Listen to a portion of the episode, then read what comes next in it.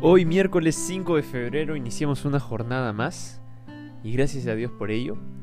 Y sabes, la matutina de hoy tiene por título Crisis de Identidad.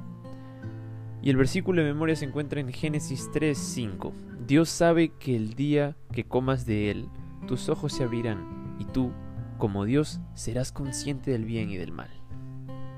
El enemigo vino al jardín y usó la serpiente para hablar con Eva. Pensó, para destruir primero a esta pareja humana, debo crear una situación en la que les traiga vergüenza. Así que llevó a nuestros primeros padres a cuestionar la autoridad de las palabras de Dios. Esto generó una crisis de identidad en Adán y Eva. La mentira de la serpiente para ellos era más o menos así. Dios está ocultando el juego. Puedes ser mejor de lo que eres. La serpiente trató de disminuir el carácter de Dios. La estrategia sigue teniendo eco en nuestra generación. El enemigo no ha cambiado, al llevar a la gente a dudar de la bondad y del carácter divino. Satanás pretende presentar todos los caminos alternativos de felicidad que en realidad llevan a la perdición. Los atajos como la sexualidad equivocada y las adicciones en general son cantos de la serpiente y sirven para llevar a la gente a dudar del plan amoroso de Dios.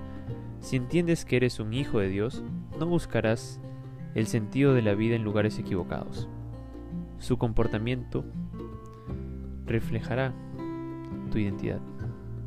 Los hijos de Dios actúan como totales, como seres que deben obedecer a un Dios, son felices de obedecer las órdenes del Padre y no viven ansiosos y desesperados, buscando el significado de la existencia en los caminos torcidos del pecado.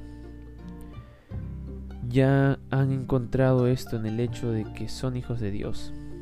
El sentido de la identidad cambia la forma en que nos vemos a nosotros mismos y a la de los demás.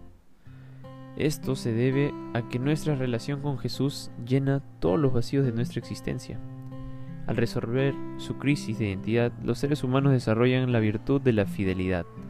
Los que entienden que son hijos de Dios siempre están dispuestos a ser fieles.